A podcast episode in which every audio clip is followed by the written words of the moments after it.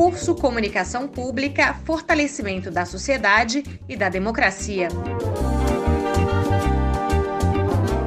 Organização do Centro de Pesquisas e Produção em Comunicação e Emergência da Universidade Federal Fluminense e da Frente em Defesa da IBC e da Comunicação Pública.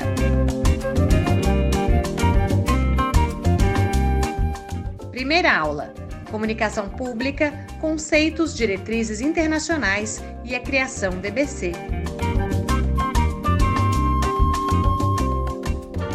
dia a todos, bom dia a todas. A gente começa agora o primeiro encontro desse curso Comunicação Pública, Fortalecimento da Sociedade e da Democracia, uma iniciativa do Emerge, da Universidade Federal Fluminense, grupo de pesquisa coordenado pelo professor Adilson Vaz e também com a participação e o apoio da Frente em Defesa da IBC e da Comunicação Pública. Para quem ainda não tomou contato com a ideia do curso, a gente vai ter uma série de encontros para discutir o que é a comunicação pública, qual que é a realidade dela hoje em outros países e também no Brasil e quais são os desafios que a gente vive, especialmente nesse momento em que a empresa Brasil de Comunicação que é a realização do sistema público de comunicação não só na esfera federal, mas na coordenação dele em âmbito nacional, foi incluída no Programa Nacional de Desestatização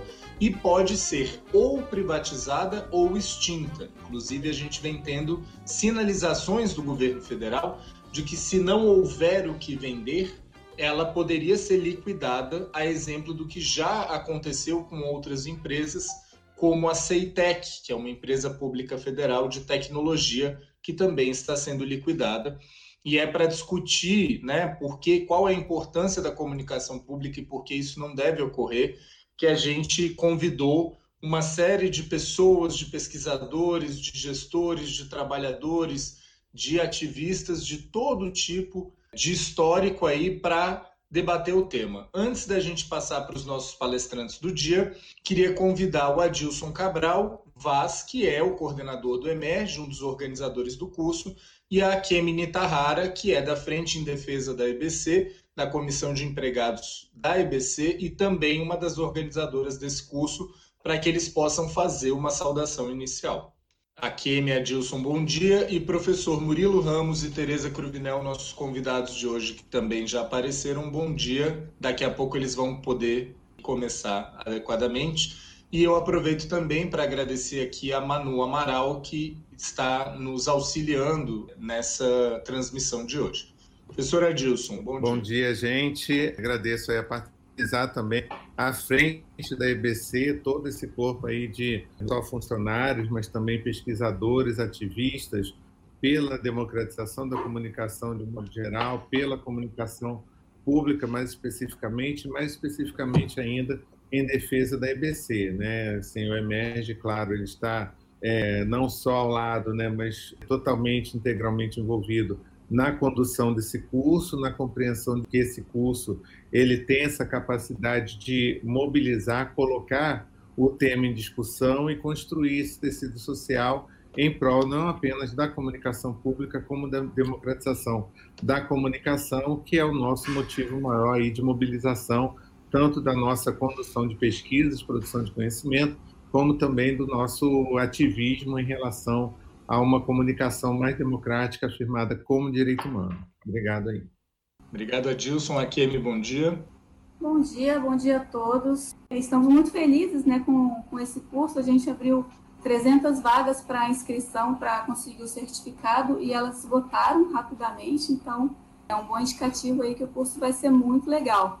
Enfim, fora o certificado, né, o importante da gente fazer esse curso, né, a nossa intenção é realmente discutir a IBC, discutir a comunicação pública e é, fazer chegar ao maior número de pessoas possível as informações né, sobre o que é a comunicação pública, qual a importância dela né, para a democracia, tanto que o nome do curso é Comunicação Pública, Fortalecimento da Sociedade e da Democracia.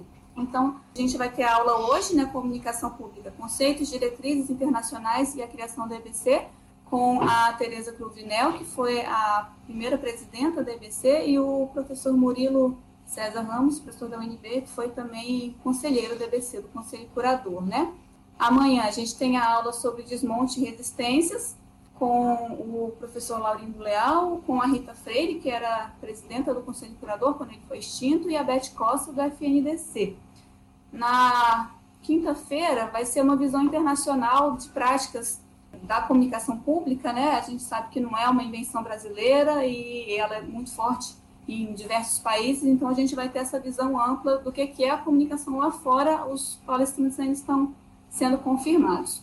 E na nossa última aula vai ser como é que são as redes de comunicação aqui no Brasil, né? Então a gente vai ter a participação da Cláudia Lemos, que é da ABC Pública, a Ivonete da Silva, da Universidade Federal de Viçosa, e a nossa querida Mara Régia, da EBC, né, a criadora aí do Viva Maria e uma das nossas estrelas da EBC, né, Prata da Casa. Então, sejam todos muito bem-vindos, muito obrigada a todos pela participação e contamos com todos aí o apoio da sociedade, de todo mundo, amplamente, para a gente conseguir é, ampliar essa visão né, da, do que, que é a comunicação pública né, na sociedade, nas pessoas, para elas entenderem o que, que, que se forma né, esse pilar. Então, vamos começar a aula aí sem mais delongas. Obrigada. Obrigado, Akemi. Obrigado, Adilson. Então, passando a bola para os nossos palestrantes, é, queria destacar que é com muita honra que a gente recebe hoje o professor Murilo César Ramos, professor emérito da Faculdade de Comunicação da UNB, fundador do Laboratório de Políticas de Comunicação da UNB, que há três décadas vem contribuindo nas discussões sobre regulação dos meios de comunicação. Professor Murilo Ramos participou tanto do, vamos, vamos chamar assim, do momento mais importante da comunicação pública, que foi a Constituinte, que inseriu no seu artigo 223 a previsão da complementaridade dos sistemas público-privado estatal, quanto dos debates sobre a própria EBC, foi conselheiro, participou do conselho curador e mais recentemente vem acompanhando esse processo de desmonte. Então vamos chamar já já o professor Murilo para que ele possa nos ajudar a entender esse, como o próprio professor gosta de chamar, cipoal regulatório, que também abarca a comunicação pública, né? A gente vem de uma história muito cheia de, de curvas, né? Tivemos outorgas educativas, depois veio a Constituição, mas a gente tinha a Radiobras, tinha a TVE, aí a EBC vem em 2008, então é sempre importante que a gente consiga olhar para o quadro geral, especialmente nesse momento em que a gente vê tanta incompreensão quanto desinformação em relação ao que é a comunicação pública e ao que é a EBC. E após o professor Murilo, a gente vai ter a presença aqui da Tereza Cruvinel, que não somente é uma jornalista de longa carreira e muito célebre no jornalismo brasileiro, né, com uma cobertura política, como é uma testemunha, não só uma testemunha, mas uma protagonista da história da comunicação pública, tendo sido a primeira presidenta da Empresa Brasil de Comunicação.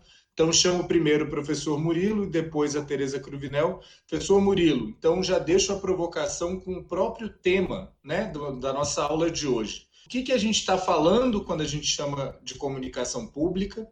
Quais são as diretrizes que a diferenciam que a diferencia de outras modalidades de comunicação e como é que a gente pode olhar isso no Brasil e fora do Brasil? Porque esse é um problema grave, né? No Brasil fala-se como se isso fosse uma coisa que tivesse sido inventada pelo governo Lula em 2008, quando na verdade a gente sabe que não, é uma realidade muito mais ampla. Seja muito bem-vindo.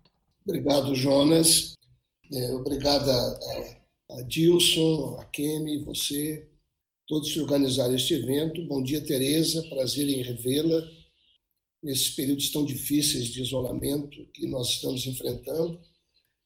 É, eu vou, vou começar justamente por esse gancho inicial que você me deu, Jonas, traçando um breve é, percurso histórico da origem do que nós conhecemos hoje como comunicação pública, comunicação de serviço público.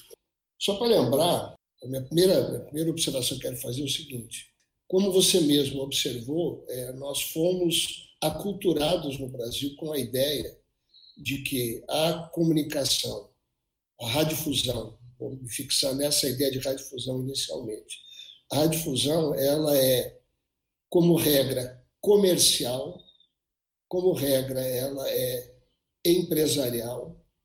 Como regra, ela é uma empresa que visa fundamentalmente o lucro dos seus controladores e acionistas e que o serviço público é a exceção. É, essa é, é, nós somos aculturados com essa ideia, então eu quero aproveitar para, ao traçar esse percurso histórico, lembrar que, de fato, a comunicação comercial, a exploração da, do rádio da televisão comercial é a exceção e não a regra no mundo, historicamente e até hoje. Então, a lembrança que eu trago inicialmente é que quando o, o e aí só lembrar, assim, na, na origem, sem querer aprofundar muito isso, mas enfim, na origem você tem a telegra das telecomunicações, a telegrafia, a telefonia e a radiodifusão. Então, quando no final do século XIX para os inícios do século XX, essas tecnologias foram se consolidando e foram se transformando em serviços, foram se transformando em serviços públicos. Tanto que o termo, a sigla, o acrônimo histórico para essa exploração de serviços públicos eram as PTTs, Public Telegraph and Telephony. A radiodifusão depois, ela, ela, é um pouco posterior, já no início do século XX, o rádio depois da televisão, se incorporar nessa ideia de público, telegrafia, telefonia e radiodifusão. Então, a Europa toda, todo, todo o desenvolvimento das telecomunicações na Europa nasceu nessa perspectiva de empresas públicas de serviço público para prestar esses serviços de telegrafia, de telefonia e depois de radiodifusão. Então, essa, então, até hoje, contrariamente ao que se pensa, e não é só apenas a BBC britânica, que a gente sempre cita como exemplo, mas. E aí eu já estou deixando de lado a telefonia, enfim, isso é uma outra questão, mas vou me fixar na radiodifusão, no rádio na televisão. Tá? Alemanha, já falei da Grã-Bretanha, então Alemanha, Áustria, Luxemburgo, França, Portugal, Espanha, enfim, todos os países que a gente conhece na Europa Ocidental, todos esses países têm, primeiro, sistemas públicos não comerciais de rádio e televisão, de radiodifusão, todos têm, e na maioria deles ainda é o sistema hegemônico. Ainda é o sistema hegemônico, ele é o principal. Claro que a partir dos anos 1980, 1990, competição ali coincidindo com o início da, do neoliberalismo no mundo todo, as transformações econômicas, em que o, o, o estado do bem-estar né, entrou em crise fiscal, que era real, enfim, né, e aí, a partir da presença do, da, da, da Margaret Thatcher na, na, como primeiro-ministro da Inglaterra. Então, houve aquela toda, toda transformação do capitalismo, não quero entrar nisso, enfim. Mas o que, é que acontece? Então, começou a ser introduzida competição no rádio e na televisão na Europa, é verdade. Não só nos chamados serviços terrestres, novos canais surgindo para competir com as empresas dominantes de rádio de, de serviço público, mas por satélite. Né? A TV por assinatura foi surgindo, então grande exemplo é a Sky britânica, mas não só. Mas o fato é que, até hoje, esse é o ponto que eu quero salientar, até hoje, nesses países e no restante do mundo, é, é uma complexidade para tratar, eu vou me fixar na Europa, tá? E nos, nos regimes liberais capitalistas, eu poderia entrar também em outros cenários é, é, é do leste europeu, cenários da Ásia, cenários da África, mesmo nesses cenários, a forma dominante é a de serviço público, a partir de um financiamento estatal, e que é isso que é importante colocar. O que é que significa isso? O Estado assegura os meios para o funcionamento dessas empresas, por meio de formas variadas, variadas. Tá? Sejam é, tributos diretos, sejam tributos indiretos, mas o financiamento principal, embora hoje há uma complementariedade de financiamento com serviços prestação de serviços privados, né? É, é, mas o financiamento principal vem do orçamento do Tesouro. Agora eu vou, para exemplificar, eu espero melhor, eu vou, aí vou me fixar no, no, regime que eu conheço melhor, que é o britânico. É, mas o alemão é, é, muito semelhante também. Mas o britânico ele é o mais, o mais singular de todos, porque todo cidadão, cidadã britânico, tá, que tem uma televisão em casa, e isso é assim até hoje, e é feita fiscalização, é, o Estado britânico acompanha isso, ele, ele paga uma taxa. Costumava ser algo em torno de 150 libras anual. E esse orçamento, esse, esse recurso, por via estatal, lembre bem, isso não vai, não é uma, uma relação privada do Estado britânico com a BBC. Não, é uma, é uma via estatal. Por quê? Porque a BBC é uma outorga estatal. A BBC é tão estatal que a cada 16 anos, quando a outorga é renovada, assina, a rainha assina uma carta real. A chefe de Estado é que assina a carta real de outorga da, da, para que a BBC continue a existir. Enfim. Então, esse, é, é, bem singular esse regime. É um regime em que esse recurso ele só é cobrado porque o Estado britânico assegura que seja cobrado, só que a diferença é que ele não passa pelo Tesouro Britânico centralizado, ele vai direto para o orçamento da BBC. Tá? Ao longo da história, cada governo conservador sempre tentou mexer nisso. Sempre. Nunca conseguiu. Nem a Thatcher conseguiu desmontar o sistema de financiamento da BBC. Mas sempre há essa tensão, ela existe. E hoje ela é mais aguda por conta das novas tecnologias, mas essa é uma outra história. Então, esse é o ponto. E esse sistema se repete com nuances em cada país europeu que eu citei. Luxemburgo, Mônaco, né? É, é, eu falei de Áustria, enfim, está dado o exemplo. Tá? Competição por exemplo, na Espanha em Portugal, você tem com competição privada forte com a, RTP, a televisão portuguesa, e com a RTV, a televisão espanhola, mas elas estão lá e são de serviço público. Então, esse é o ponto.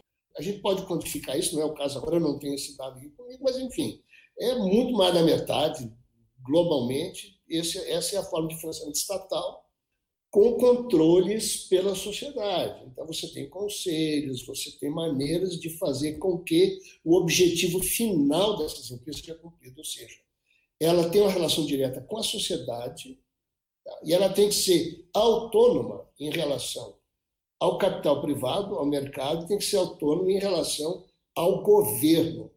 E é muito importante salientar isso. Certamente, o objetivo maior é fazer com que essas empresas se autonomizem em relação ao governo. Daí as tensões que existem, por exemplo, na Grã-Bretanha, principalmente, que todo governo conservador tenta interferir no orçamento, interferir no modelo, porque entendem que o viés liberal, no sentido clássico, mais social-democrata, é o viés editorial da BBC. Enfim, na verdade, não é isso. Não é isso. Mas o modelo está aí, ele existe e esse é o modelo dominante. É o modelo dominante. Esse é o primeiro ponto que eu entendo tem que ser deixado muito claro para a gente entender a nossa situação no Brasil. Então, de onde é que surgiu o modelo privado? Nos Estados Unidos, para não variar. O que é que ocorre? As telecomunicações dos Estados Unidos elas se desenvolveram privadamente. Era um país novo, só para lembrar isso. Suas estruturas de Estado, suas instituições, enfim, com um forte acento privado, de comércio privado, sempre foi assim nos Estados Unidos, mas, e a gente conhece bem essa história, a empresa está aí até hoje, inclusive no Brasil, agora com mais força no Brasil, a origem foi a ITT, a International Telegraph and Tele, Tele, Tele, Telegraph and Tele, Telephone, a ITT, que depois transformou na AT&T, na AT&T. Só que quem conhece essa história sabe que o que a AT&T fez nos Estados Unidos o papel que ela fez de universalizar a infraestrutura e o acesso, a telegrafia e a telefonia principalmente, se deu, ainda que capital privado em regime privado, com forte apoio estatal de recursos estatais. E assim se fez. Era um monopólio, assim, como era? Era um monopólio natural, e de certo modo ainda essa discussão é feita hoje, mas era um monopólio natural, Tá? Não tinha competição, era um monopólio privado e assim foi, e assim essa discussão se dá até hoje, a questão. Muito bem, então foi a TIT que começou esse sistema nos Estados Unidos. Então, quando o rádio surge, na Europa, o rádio, tá, na Europa, ele embarca nas PTTs. E ele, então, recebe, como eu, tava, eu tentei esclarecer há pouco, ele embarca no financiamento público, enfim, no regime público não comercial, nos Estados Unidos já acontece o contrário. Com a própria TIT, com a própria natureza do sistema era privado, começa a surgir o rádio, o rádio surge, ele já surge privado. E aí como é que se financia? Vai se financiar com recursos de, de, de, de publicidade. Foi isso que aconteceu. E, e, claro, a força econômica dos Estados Unidos fez com que ele se espalhasse pela América Latina toda. Então, nós somos caudatários desse sistema. Lembrando, aliás, falando em latinidade, o Canadá, só para lembrar, o Canadá ele adotou o modelo britânico, né, Reino Unido, essa coisa toda, e até hoje a principal empresa de, de radiodifusão no Canadá, a Canadian Broadcasting Company, é uma BBC canadense. É, é, é, mesma coisa na Austrália, mesma coisa na Nova Zelândia.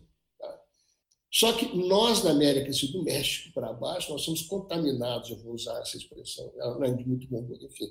Nós somos influenciados, nós somos influenciados pelo modelo estadunidense. Com nuances. A Argentina sempre teve um modelo complicado. Não, não, não só ver que a, a televisão privada argentina ela só, ela só se tornou forte mais recentemente. Né? Colômbia tem, tem, tem um modelo misto, sempre tem um modelo misto, Chile também. É, mas os principais herdeiros, para o bem ou para o mal, mais para o mal do que para o bem, do meu ponto de vista, fomos nós na América Latina, tá? desse modelo comercial. Tá? Então, nós somos, somos, somos, parte de uma exceção, uma exceção que é extremamente importante, porque ela foi liderada pelos Estados Unidos. Então, esse, esse é o marco internacional que eu queria salientar. Então, onde é que nós ficamos nessa história?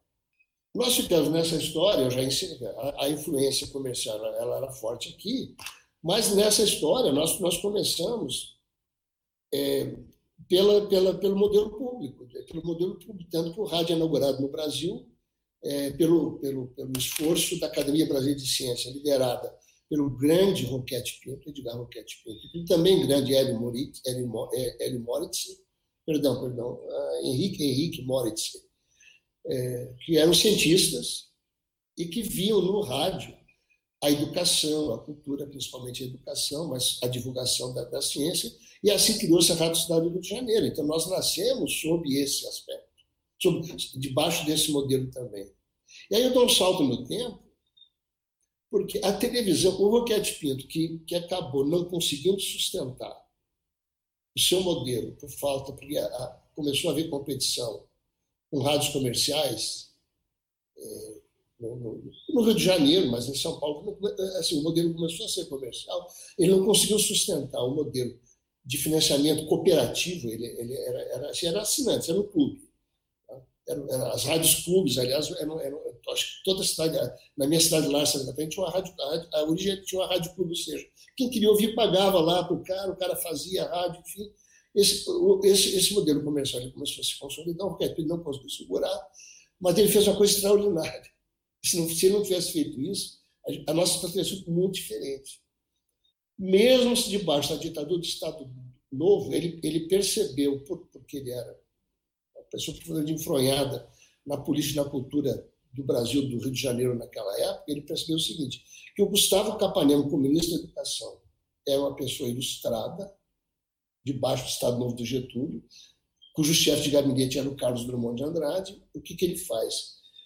Resistindo às pressões de vender o prefixo PRA1 no Rio de Janeiro, ele fez uma doação de todo equipamento, móveis, tudo, para o Ministério da Educação.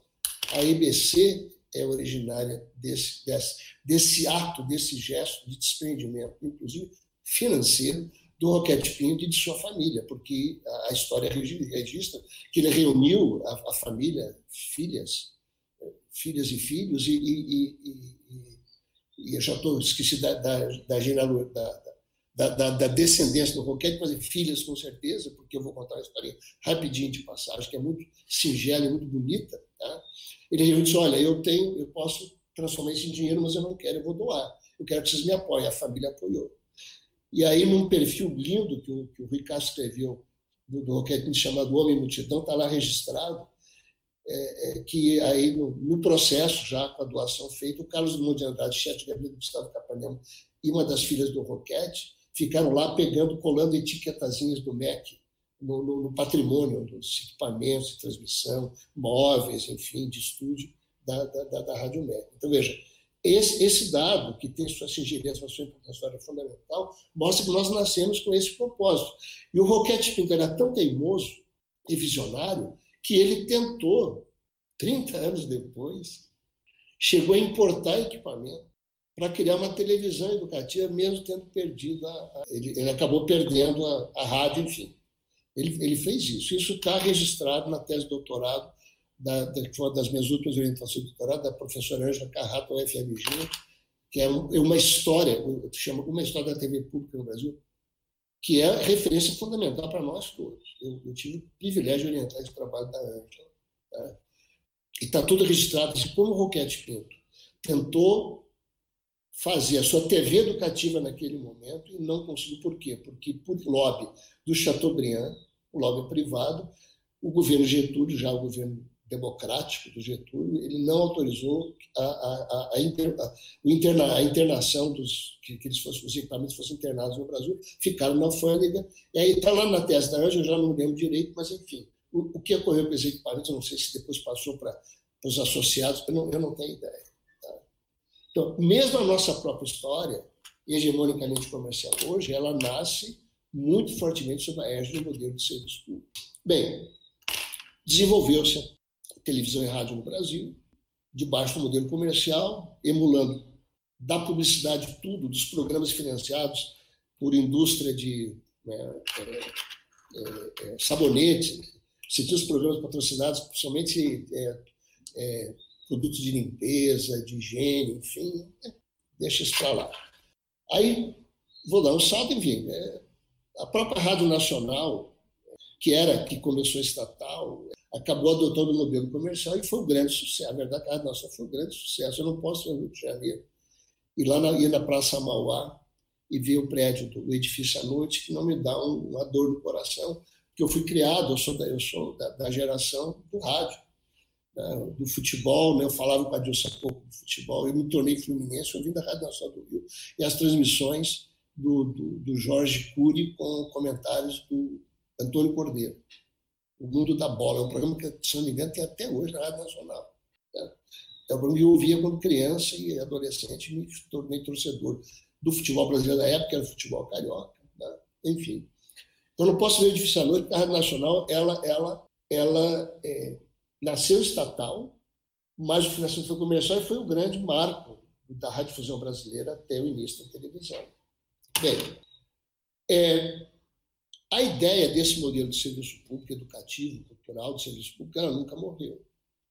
Então, eu, completando já e chegando ao final dessa minha né, exposição que eu faço para vocês, para a gente discutir depois, nós chegamos então ao momento da Constituinte. E aí, é, é, é para mim, é muito importante isso, porque eu tive o privilégio de ser convidado pelo jornalista e amigo, depois colega, inclusive de UNB, o Hélio Doyle, era presidente do Sindicato de Jornalistas Federal, na época, ele me convidou para comparecer, para falar no Encontro Nacional dos Jornalistas Preparatória Constituinte, para falar sobre o sistema público. Por quê? Porque tinha feito meu doutorado em comunicação nos Estados Unidos, e aí eu conheci lá outra vertente, e é com essa convergência que eu vou terminar essa parte da minha exposição. Os Estados Unidos fizeram o que o Brasil fez nos anos 50 nos anos 60. Reservou frequências de rádio e TV para um serviço educativo, de TV educativa. Porque acreditava-se, não se acreditou que a internet faria isso é, automaticamente, acreditava-se que se poderia é, educar, fazer educação formal, pode, mas não como é, metodologia única para você ter uma televisão de serviço público, não comercial, enfim. Então, o Brasil também resolveu, os Estados Unidos também resolveu, como nós faríamos depois, resolveu frequência de rádio e TVs educativas. Só que lá eles perceberam antes que o modelo educativo não, não ia dar certo. Se tinha que ter algo mais, então criou-se esse modelo educativo cultural, que é um modelo é, que é, a EBC tentou implantar, a TV Brasil, nós tentamos implantar no Brasil, com um modelo novo da TV de, serviço público, que foi a TV Brasil, as outras emissoras, as emissoras de rádio, enfim.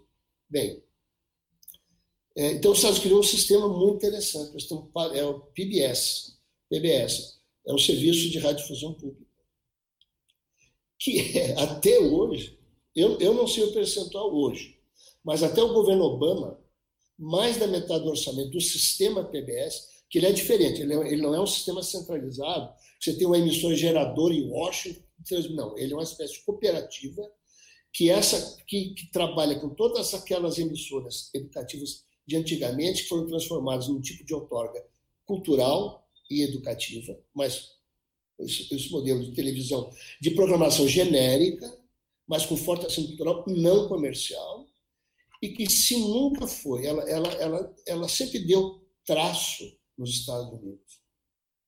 A PBS, as emissoras da PBS nunca disputaram audiência. Por quê? Porque elas acabaram se transformando numa grande referência ética de programação. É uma história que merece, é essa que eu conheço melhor. Não, assim, é uma coisa que a gente precisa explorar melhor para fazer essa, voltar a fazer essa discussão TV pública no Brasil, porque o sistema lá, ele, ele todos estão com as, com, as, com as suas programações infantis. Veja, o que nós sempre fizemos na TV Educativa do Rio e depois na IBC, na TV Brasil. Com a programação infantil, tá? com, com documentários, com jornalismo de altíssima qualidade e autonomia e equilíbrio. Então, nesse tripé, um jornalismo de alta qualidade, alta responsabilidade e alto equilíbrio, programação cultural, documentários, é, é, séries, é, novelas, assim, é, novela, não novelas, programas de ficção, com uma programação mista, é, o Sistema PBS tornou-se uma grande referência de programação. A, a programação infantil o, o, o, Vila César, que foi tão maltratado no Brasil, era um programa maravilhoso. Eu tinha criança pequena, filhas pequenas, quando fiz, fiquei lá os quatro anos fazendo meu doutorado. Era, assim, era uma, uma maravilha você ter aquilo à disposição. Era um programa de diversidade, questão de gênero, tudo estava lá desde a década de 70, 1970, 1980, estava no Vila, no Sesame Street. Aquela comunidade que tinha, eu, eu conheci uma pessoa que achava que a PBS era socialista, porque ela promovia na sua, na, na, na, na sua dramaturgia, ela privilegiava igualdade, diversidade, cooperação. As escolas não eram individualizadas por causa de fazer trabalho cooperativo e tal. Então, aquilo era sensacional. Era feito nas, nas, na programação da, da, gerada pela PBS e que era distribuída para os Estados Unidos inteiro e quem queria, e, e as empresas estaduais, municipais aceitavam. Então, e, e, esse sistema extremamente interessante. E eu quero apontar, e já fechando a parte da PBS, para chegar rapidamente na, na, no Brasil, tá? é, a PBS tornou tão importante do ponto de vista jornalístico que até hoje eu não sei, sinceramente eu peço, mudou tudo, mudou tantas coisas nos Estados Unidos, mas é, é recente isso. Mas eu acredito que até a primeira eleição do Obama, pelo menos essa eu tenho certeza, o primeiro debate presidencial na televisão era moderado pelo âncora da PBS, pelo principal âncora da PBS. Era simbólico. Depois a CBS, cada, aí fazia os outros debates, mas sempre começava com a PBS, tamanha credibilidade que ela tinha atingido em décadas, que isso era importante. Tá? Em décadas, era o âncora. O que eu sempre via Jim Lehrer, já falecido, se eu não me lembro, se eu não me lembro, mas enfim, era sempre um âncora da PBS, o principal âncora da PBS, que moderava o debate, o primeiro debate presidencial. Então, veja bem, o modelo europeu, o modelo estadunidense, comercial, ele também tinha uma referência fundamental e importante, de altíssima qualidade, e que tinha ressonância na sociedade, ainda que não fizesse disputa por audiência. Então, tinha, tinha 5, 6, 7%, só que lá no momento, assim, que cada rede principal tinha 30%. 5, 6, 7%. Mas essa discussão que se fazia do traço da TV Brasil, das rádios, enfim, mas principalmente da TV Brasil, ela é, ela é totalmente tola. O sistema não, não, nasceu, não nasceu para isso, exceto pelo modelo britânico. Mas lá era natural, ele era, ele nasceu, ele já nasceu sendo o modelo principal. Enfim.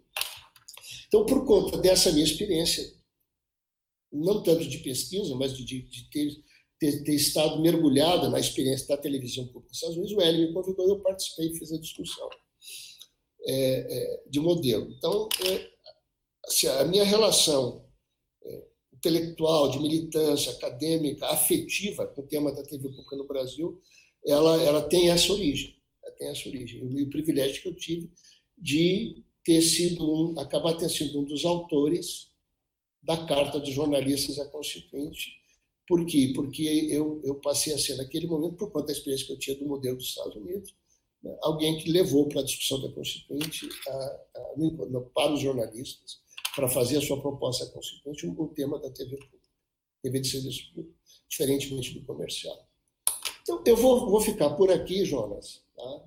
porque assim, a Tereza tem toda a história, entre outras coisas, tem toda a história da, de como, como se deu, afinal, a transformação daquela rede TV educativa com o, a, o já consolidado trabalho das rádios, da antiga Rádio Brás transformada em ABC, enfim, como é que a gente fez esse modelo, modelo que está em crise hoje, modelo que está sendo, está sendo destruído, mas assim, não é a única coisa que está sendo assim, tudo bem, é, é, é, triste, mas é mais, é mais uma coisa que está sendo destruída no Brasil hoje.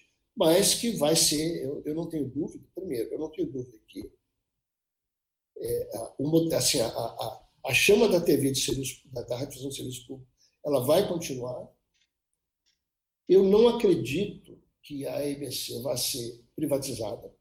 Alguma coisa será feita, haverá perdas, mas nós temos acúmulo intelectual, acúmulo de militância, acúmulo de experiência concreta para adiante, e esse adiante virá, talvez menos em menos tempo que a gente imagina, resgatar esse modelo, que é um modelo tão caro, e é um, e é um modelo que qualquer sociedade que se, que se entenda civilizada, ela tem que ter, que é esse modelo de serviço público, seja ele complementar com os Estados Unidos, seja o modelo principal como na Europa, que é o modelo majoritário, eu insisto nisso, no mundo todo. Obrigado, gente. Obrigado, professor. Acho que foi uma contextualização excelente. Vou, vou, acrescentar uma historinha, porque uma coisa que a gente tem visto, e o senhor trouxe muito bem, é que a narrativa que é feita é o seguinte: a comunicação no Brasil, comunicação pública no Brasil, pelos seus próprios méritos, não funciona. A gente teve uma pergunta aqui no chat: como fazer para dar certo, né? Então, a narrativa é essa: a comunicação pública no Brasil não funciona porque os seus participantes, gestores, trabalhadores estão incompetentes, ela dá um traço, ela dá prejuízo, logo ela tem que ser privatizada. Né? Essa é a narrativa que o governo e a mídia tentam implantar. Mas o que é totalmente escondido, além de questões sobre prejuízo e não funciona, que eu acho que com certeza a Tereza vai tocar, é o processo histórico de sabotagem da comunicação pública, né? que eu chamo lá no, na, na, minha dissertação de complementaridade marginal, ela sempre foi colocada à margem. Então, você, é, esse histórico, eu também discuti na, na minha dissertação de, de boicote patrocinado pelo Chateaubriand no início dos anos 50, olha a diferença né, da cultura histórica. A gente só veio a ter as educativas no fim dos anos 60. E aí a gente teria tido mais 15, 20 anos de comunicação pública para que isso tivesse ganhado o imaginário da população. Mas isso não aconteceu só no Brasil. Né? Tem um livro do Robert McChesney sobre a, a constituição da legislação nos Estados Unidos entre 25 e 34, que é quando é feito o Radio Act e o Communications Act, que mostra que houve uma disputa intensa de rádios universitárias, de rádios de prefeituras, de organizações não governamentais, que foram suplantadas pelo lobby das empresas, e aí essa modalidade de comunicação foi enterrada para ser ressuscitada, como o senhor colocou, nos anos 50 e 60 e para ser estruturada na figura da PBS. Então, assim, não somente no Brasil, nem na BBC, mas assim, todos os países, a gente tem uma pressão histórica do setor privado que consegue mais ou menos é, inserir essa pressão nos governos de plantão para destruir a comunicação pública, porque a comunicação pública disputa audiência, disputa referência ética, como o senhor colocou. Então é muito importante que a gente tenha essa percepção dessa história e dessa realidade mundiais para não cair nesse conto, como o senhor colocou, da aculturação de achar que a comunicação pública é uma invenção brasileira de 10 anos atrás. E para contar essa história, né, que se por um lado ela não nasceu em 2008, mas por outro lado ela a EBC significa sim uma mudança de patamar, inclusive é, indo na direção do que dizem os órgãos internacionais de participação, de garantia da independência, a gente convida agora a jornalista Tereza Cruvinel, que foi a primeira presidenta da empresa Brasil de Comunicação e que teve um papel fundamental né, na implementação da empresa nesse sentido. Então, Tereza, seja muito bem-vinda. Você não só foi a primeira presidenta, como segue sendo né, uma pessoa que discute o tema nos espaços onde você está, agora na TV 247, mas antes nas suas colunas e tal.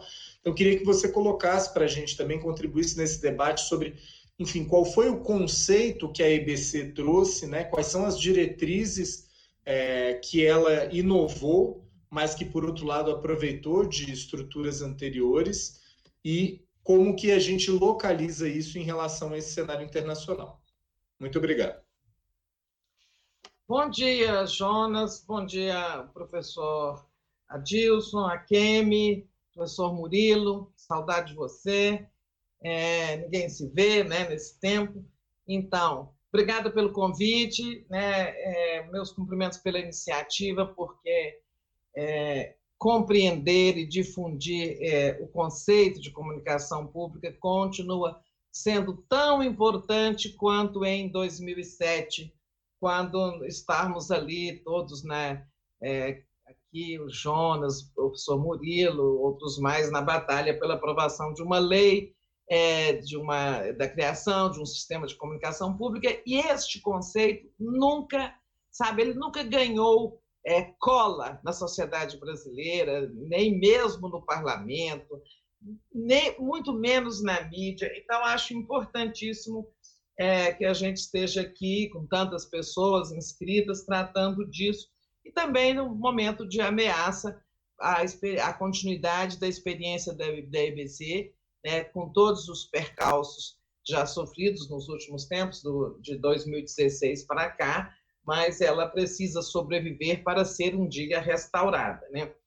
Eu dizia isso, é, que é importante conhecer, sabe, a gente estar aqui discutindo comunicação pública, conceito, referências internacionais, a experiência já vivida no Brasil, vivida e mal vivida, porque em 2007, gente, é, isso era um dos esse era um dos grandes problemas. Você dizer que é, estava sendo proposta é, na MP 398, assinada pelo presidente Lula, mas derivada de um outro processo, vindo da sociedade civil, estava se propondo a criação de uma TV pública ou de um sistema de comunicação pública. Né? As pessoas diziam, não, é do governo, logo é governamental, é estatal. E tome, né, todos nós ficamos roucos né, naquela, naquela passagem, de tentar, é, sabe, estabelecer diferenças entre o que é estatal, o que é algo do governo e o que é comunicação pública, o que é comunicação governamental o que é comunicação pública. Então, é um vazio conceitual, né? uma terra árida. Acho que alguma coisa a gente conseguiu, mas é, eu pude constatar, já depois da lei aprovada, da EBC instalada, que continuavam não entendendo e a mídia sempre também contribuiu para a confusão conceitual. Né? Os jornalistas sempre ou não entenderam ou não fingiram, ou fingiram nunca ter ouvido a expressão comunicação pública. Eu acho que, sabe, não sei que escolas que eles estudaram, a maioria dos meus colegas, porque nunca fizeram questão de discutir, de compreender ou de estabelecer diferença né, é, conceitual entre comunicação pública, comunicação privada, corporativa, comercial de comunicação estatal. Isso, era, isso foi um problema, sabe? Difícil. Quando se falava assim, TV do Lula, é claro que as pessoas estão achando que aquilo é uma TV do governo, a serviço do governo, né? É, claro que com má fé, não é só confusão, desinformação, tem má fé, teve muita má fé. Então, por tudo isso, acho assim é, importante, ótimo que a gente esteja aqui tratando disso numa hora importante de ameaça, né? Achei ótimo que o Murilo já fez assim uma panorâmica e fez uma, é, uma cobertura com sua fala é, de todo o processo de gênese né, das experiências de comunicação pública no mundo. Então, É, eu sempre falo que é, a comunicação pública, a radiodifusão pública, para a gente ser mais preciso, né? falando aí de rádio televisão públicas, né? elas decorrem de, deste, é, dos caminhos paralelos entre democracia e tecnologia. Né? Você vê, com raras exceções, é, as grandes revoluções tecnológicas são bancadas inicialmente pelo Estado. Né? Depois é que o setor privado entra, quando a coisa está já consolidada. Isso vai de petróleo, né? no mundo, até hoje, muitas petrolíferas são estatais, que foram os primeiros investimentos do Estado. É, passando por é, telefonia, telegrafia, é, navegações. Quem financiou as grandes navegações portuguesas foi o Estado português, com a Escola de Sagres, né? Não foi nenhum empresário naval. Né? Os empresários entram depois no capitalismo, né? É, quando a coisa já está dominada. Talvez uma exceção tenha sido tecnologia de informação, informática, essa coisa aí de Vale do Silício, em que o setor privado é que foi pioneiro. É, espero não estar falando uma mentira, mas acho que foi assim. É, de modo que isso valeu também para, como o Murilo já disse, inicialmente eram empresas de serviço público de telefonia, telegrafia e depois radiodifusão, quer dizer, rádio e televisão. Né?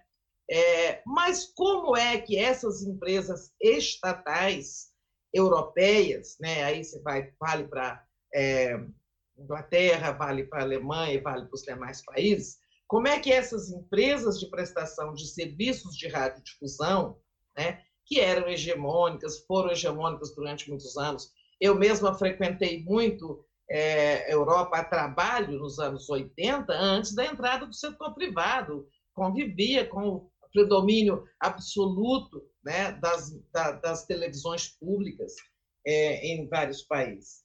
É, na Espanha, na, em Portugal, na França até hoje é muito forte, e na Inglaterra continua sendo hegemônico. Então, mas como é que isso deixa de ser estatal? Isso deixa de ser público? Quer dizer, a tecnologia leva o Estado a fazer o investimento inicial, né? surgem empresas estatais controladas ali, no início, ó, a BBC, a mão de ferro do Churchill ali, né?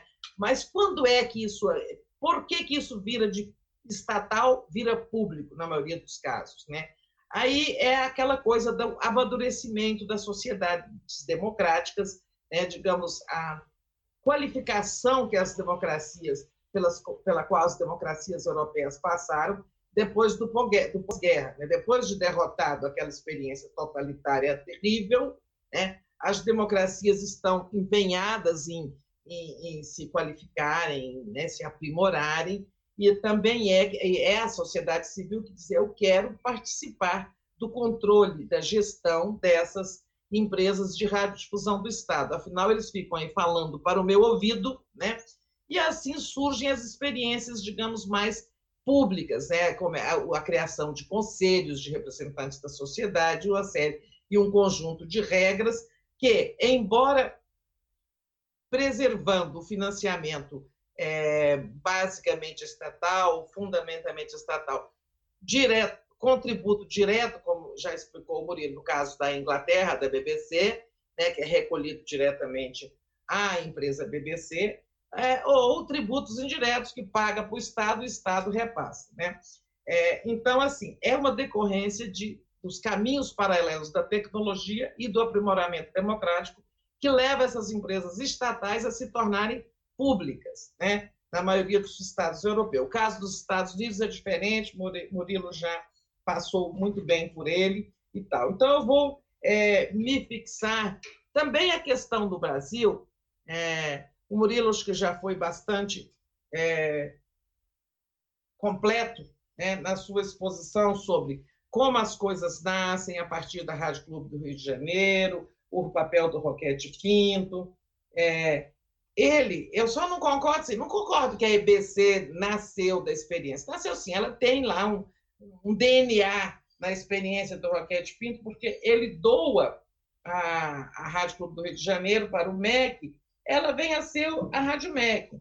A Rádio MEC era um dos canais né, é, que eram geridos ali pela SERP, canais explorados diretamente pela União, né, na época da criação da EBC, mas isso é um detalhe irrelevante. É, mas o Murilo já foi bastante exaustivo ao contar as experiências que nós tivemos aqui no Brasil. Então, a Rádio Clube do Rio de Janeiro, doada por MEC, vira lá uma dá origem à Rádio MEC. No final dos anos, há uma tentativa ali no nascimento da televisão, o Murilo também já falou disso, de criar uma TV educativa, que na verdade era uma, um eufemismo ali para pública, essa expressão não era tão popularizada, né, com do próprio Raquete Pinto, mas leva a melhor a tele, a, o setor privado com é, a criação da TV Tupi e a prevalência ali do, do grupo Diários Associados. Nos anos 60, no final dos anos 60, a ditadura, a própria ditadura, cria esse conjunto de TVs educativas nos estados, né, com uma, uma, uma coisa conceitual meio confusa. Eles queriam fazer teleeducação. Havia um investimento muito grande do governo militar em reduzir os índices de analfabetismo e tal. É, não eram o destino dessas, dessa tele, dessas televisões era fazer essencialmente teleeducação. Uma em cada estado, etc. São essas que temos por aí. Elas não se é, não se não evoluem na forma de TVs públicas, exceto uma ou outra, uma TV Cultura de São Paulo, né, se aproxima mais do ideal de TV pública. É, a maioria continua sendo aparelhos, depois do fim da ditadura, elas se tornam muito aparelhos de comunicação dos governadores estaduais, em sua maioria. É preciso lembrar que a televisão é, houve um momento, né, o Otávio Pierante, num dos seus livros de história da radiodifusão, recorda muito isso. Houve uma tentativa lá na ditadura, quando foram criadas as TVs é, educativas, até houve uma ideia ali no Ministério das Comunicações, acho que era o Egino, não sei se era o Egino Porsetti, que era o ministro, era o Juan Oliveira, um, um desses dois ministros do, da ditadura, de se criar uma grande empresa central né, de comunicação estatal com teleeducação também no meio. Mas acabou isso não vingando, tivemos essas TVs. Vou cortar, então, para é, a nossa experiência. Então, ficamos aí com as TVs educativas, o, Brasil, o, a, o governo federal tendo a Radiobras como uma empresa também criada na ditadura para prestar serviços de, de, comunicação governamental, a voz do Brasil, as imagens do presidente, a transmissão dos atos oficiais e tal, mas essa essa Radiobras que foi pensada como cabeça dessa grande empresa, de uma grande rede é, estatal de, de radiodifusão, ela na verdade é, ficou, acabou sendo uma coisa capenga, ela não evoluiu de acordo com esse projeto, ela acabou tendo apenas é, um canal de televisão no final, teve mais, mas foram doados, trans, transferidos para o setor privado, em suma. A, ao final, a Radiobras geria um canal de televisão, a TV Nacional de Brasília, além de prestar esses serviços ao governo, né? É, e cinco das rádios, que hoje são rádios EBC, basicamente as rádios de prefixo nacional, a Nacional do Rio, da FM de Brasília, Nacional da Amazônia, Nacional do Alto São Limões e tal, é, era uma empresa assim bastante sucateada e tínhamos as TVs educativas aí pelos estados. Né? É, neste, é nesse quadro que vem a criação da IBC é, em 2007. Eu vou me fixar mais nisso. Né? Ao contrário do que muita gente diz, né, a proposta de criação de um sistema público de comunicação, lastreado ali no artigo 223 da Constituição, que diz que deve haver complementaridade entre os sistemas estatal, público e privado, ela não é nem uma iniciativa do é, governo Lula ou do PT, como gostam muito de dizer. Ela é uma iniciativa da sociedade civil, né, que é, naquele ano organizou, realizou o Fórum da TV Pública, um movimento pela criação de uma emissora de natureza pública e que tinha a participação de, né, de muitas pessoas é, de meio cultural, das televisões educativas estaduais, de militantes pela democratização das comunicações, como né, aí o FMDC, o Grupo Intervozes, do qual fazem parte algumas pessoas aqui, é, intelectuais, acadêmicos, como o professor Murilo, e tal, e muita gente do setor audiovisual, porque o audiovisual naquele momento via seus espaços se estreitarem e estava em busca também de uma janela de exibição para os conteúdos da produção independente. Então, esse movimento da TV pública, ele vem da sociedade, é claro, ele tem um grande estimulador, um grande, uma grande liderança, para falar mais corretamente, é, na, no ministro da Cultura do Lula, que era o Gilberto Gil, foi um, digamos, um chamador deste movimento, mas ele não é um movimento de governo, ele é um movimento da sociedade civil que resulta em 2007 a criação da lei, da, na, na assinatura da medida provisória 398 pelo presidente Lula, que havia se comprometido com este movimento da TV pública. Eu estou dizendo coisas que muitos já conhecem, mas acredito que muita gente jovem que está participando do grupo não se lembra disso. Então, é claro que falar isso é, recordar isso para o, o jovem, uma olhada, mas acho que é importante para os mais jovens. Né? Quantos anos tem isso? 2007, né? É a assinatura da lei da MP 398.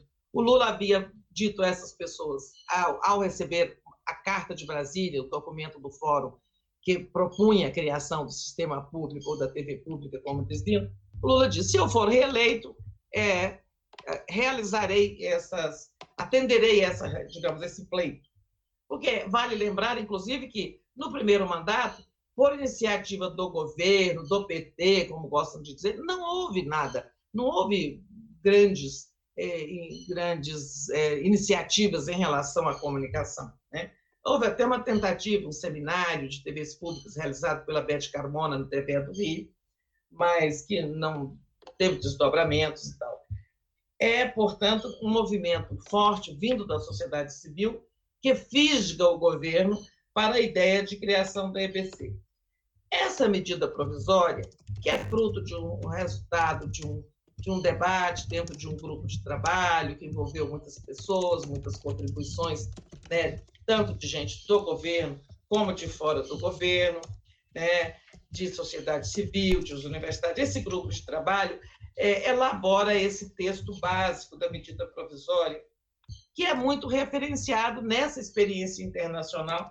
Se meu tempo estiver estourando, também o Jonas me cultua, que é muito referenciado nessa experiência internacional.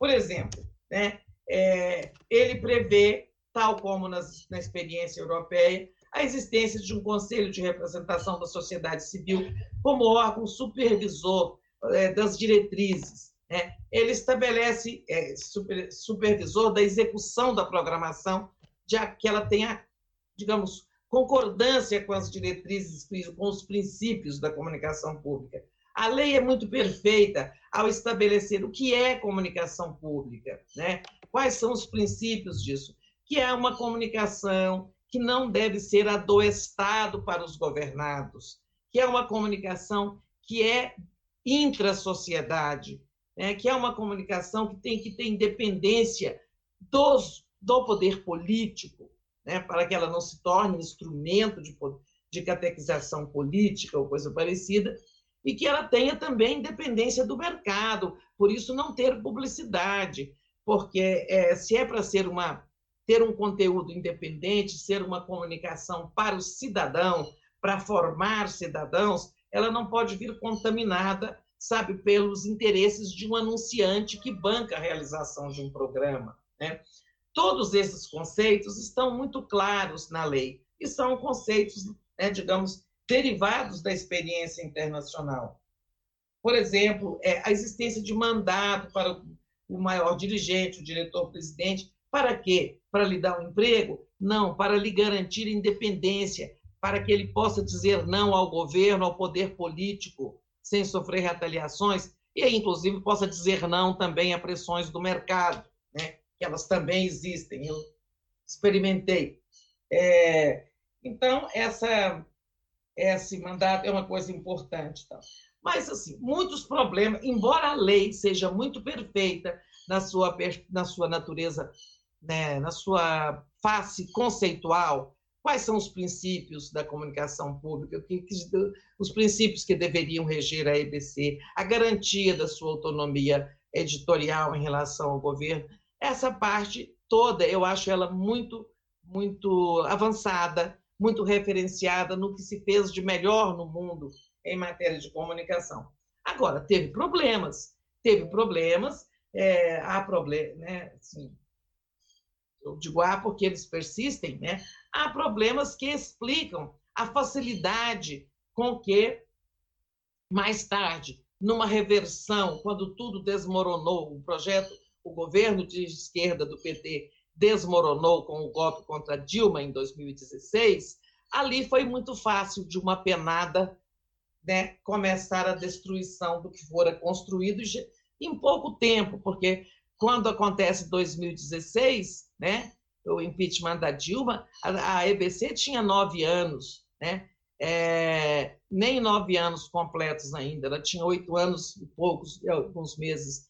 E isso é muito pouco tempo, isso é um, um piscar de olhos né, dentro da história é o do tempo necessário para a consolidação de uma instituição pública, ainda mais de uma instituição é, de um ramo tão complexo como radiodifusão, que exige investimentos, que exige, exige atualização tecnológica, né, muito investimento, é, investimentos que são, duram pouco, porque tudo fica velho, obsoleto. Tá? É, mas, então, quais são os problemas? É, financiamento. Né? A medida provisória inicial. Não, deixa eu me corrigir. Antes de falar de financiamento, a própria natureza da lei. Nós transformamos a, a medida provisória do Lula numa lei ordinária. Né? E, portanto, uma lei ordinária, o, o, um futuro presidente, qualquer um, e acabou sendo o Temer, o conspirador, é, qualquer um poderia, através de uma medida provisória de outro projeto de lei, alterar. Né? É, então, foi simples. Acho que ali é, foi um erro. Nós tínhamos que ter aprovado um código de radiodifusão pública, porque é uma lei complementar à Constituição, de mais difícil é, é reversão né, legislativa, ou um código, ou melhor ainda, é, hoje eu defendo isso, que haja uma emenda constitucional, constitucional né, ali onde tem o artigo 223, estabelecendo é, algumas, alguns princípios, algumas garantias em relação ao, ao sistema público. Porque o 223 escreve lá né, que caberá à União continuar fazendo concessões de rádio e televisão mediante aprovação do Congresso, tal e tal, devendo ser observada a complementação entre público, estatal e privado. É, então, eu defendo hoje uma emenda que entre ali para dizer, sabe, o sistema público será assim, assim, assim, assado. Tá? É, porque aí teria, o Temer não teria destruído, começado a destruição da EBC com uma medida provisória que virou lei, que alterou a lei original 5692 de 2007. Esse é um problema. Outro problema, financiamento. Nós, é, já no Congresso, porque a lei da a, a medida provisória do Lula previa é, dotações orçamentárias, doações, é, recursos próprios obtidos com a exploração, a prestação de serviços aos setores público ou privado, a EBC poder fazer aí um serviço para ganhar dinheiro, é, também licenciamento de produtos, né? A EBC hoje estaria ganhando um dinheiro se tivesse uma gestão e estivesse licenciando tantos produtos que fomos que produzimos, né? E que alguns, é, aliás, acho que a maior parte da minha gestão, e que estão lá na prateleira, né? É, esses dias, uma televisão privada exibindo aí do Brasil de Darcy Ribeiro, é um, por raridade, mas porque a diretora, a parceira, a sócia Ana Maria Magalhães é que licenciou, é, teve a iniciativa. Essa é uma, uma vergonha a gestão da EPC atual. Mas, enfim, na questão do financiamento, foi, é, tinha várias fontes ali, mas fontes todas, ou, ou a, as demais instáveis ao ponto de acabar é, sobrando mesmo de concreto as dotações orçamentárias do governo. Então, se o governo ficasse contra a EBC, babau, né?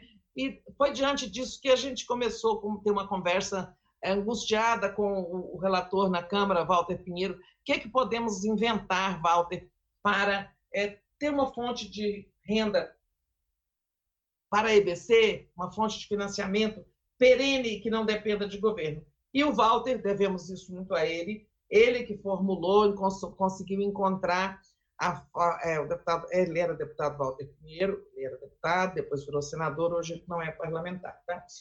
É, Walter formulou a criação dessa, contribui dessa contribuição de fomento à comunicação pública, né? a, excluindo, tirando ali 5% do recurso do FITEL, do, do FISTEL, Fundo de Fiscalização das Telecomunicações, para gerar essa nova receita que financiaria a comunicação pública no Brasil, a radiodifusão pública. Eu sempre é, tenho esse cacuete. A radiodifusão pública, sendo 75% dos recursos para a EBC e o resto para ser compartilhado por outras é, instituições de, de radiodifusão pública.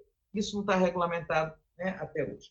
Mas nós erramos ali, porque teria que ter sido estabelecido na lei a meu ver, não, é que, que esse, esse recurso, dessa contribuição, tinha que ser pago ou a EBC, que depois faria divisão, ou algum ente, né? É um terceiro ente aí que pudesse administrar, e não o Tesouro Nacionais, Nacional. Porque o Tesouro, primeiro, como é sabido, as empresas de, rádio, de telecomunicações obrigadas a recolher essa contribuição Primeiro foram para a justiça, ficaram anos, anos, anos, anos, minha gestão inteira, é, depositando em juízo. Depois, uma delas começou a pagar, mas a pagar o tesouro, e o tesouro começou a embolsar o dinheiro para fazer superávit, é, ou combater o déficit, né? porque superávit há muitos anos esse país não tem.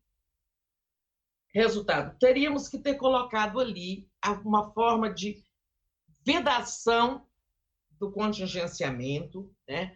Ou, de preferência, um caminho direto dos recursos para a EBC. E não, isso não foi feito. Resultado: hoje, dois, é, dois terços do custo da EBC poderiam ser financiados com esse dinheiro, mas ele tá, não está regulamentado, o Tesouro continua passando a mão e, e, e deixando muito pouco para compor o orçamento, assim, de forma que é, ela apenas ela, a, o orçamento é composto com essa receita e um plus que o governo põe, né? quando, na verdade, devia ser o orçamento do governo mais esta receita, digamos, adicional, não é? é esse é um problema. Né? Temos, numa restauração da EBC, quando tudo isso passar, esse desastre todo que acontece no país, nós vamos é, ter que corrigir isso. É, mas, assim, o que eu acho o principal problema é rede. Então, vamos voltar lá naquela história da radiodifusão pública que o Murilo nos contava. Tínhamos, tivemos as TVs educativas aí no final dos anos 60, estavam na mão dos estados no, em 2007, quando fomos criar a EBC. Então, é o seguinte, nós cometemos um grande erro, tá? É, eu acho, né? É, uma, é um debate, um ponto para debate.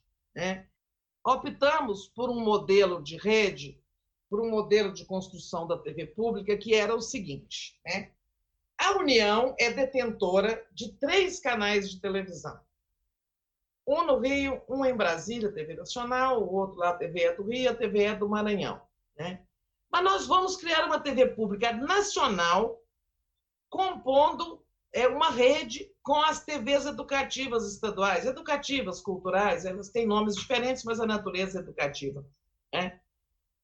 Só que a lei nem tornou isso obrigatório, nem estabeleceu regras, né? Ela deixou como assim uma opção quase compor uma rede com essas televisões dos estados, né? Na hora H, você acha que a maioria dos governadores quis, com exceção do saudoso Marcelo Deda, que foi o primeiro a dizer, olha, a TV, a PNP aqui do Sergipe é já parceira da TV Brasil, antes mesmo da TV Brasil entrar no ar. Mas os demais, é, eles não queriam abrir mão é, da, do controle sobre suas TVs estaduais, né? É, então era assim, olha, se a, se a IBC colocar um dinheiro, ah, se isso, com muito custo conseguimos formar uma rede com a maioria dos estados, colocando é, alguma ajuda em forma de recurso financeiro, porque é importante não só para ter a cobertura, mas também para ter o conteúdo regional. Uma TV pública ela tem que expressar a diversidade né, é, da realidade brasileira, do ponto de vista cultural, do ponto de vista ambiental, social, etc. E tal. Então você tem que ter notícias do Brasil, não pode ter ser, televisão do Rio e São Paulo como as comerciais. Isso, esse modelo de rede, ele foi muito é, danoso ao, ao, ao, processo da TV Brasil, porque ela não tinha cobertura própria, só nesses três estados. Olha, o dia que eu percebi essa realidade da rede, sabe, é, foi o, dia que eu mais tive vontade é, renunciar, desistir daquele desafio, mas que eu levei até o fim. Eu sou a única presidente da TV da EBC que cumpriu integralmente seu mandato. É, e, assim, dei o melhor de mim e acho que muito foi feito, né, naqueles quatro anos. Mas assim, a, a, percepção desse, desse, desse desastre do modelo de rede foi muito difícil, porque não funcionou. Né? Funcionou em alguns casos, em outros não. E não deve ser assim, sabe? É, pode funcionar como lá nos Estados Unidos é uma cooperativa, sabe? Mas essa é, é preciso até o Murilo que sabe contribuir, pode contribuir muito com isso. É, mas é voluntária, sabe? Existem algumas regras.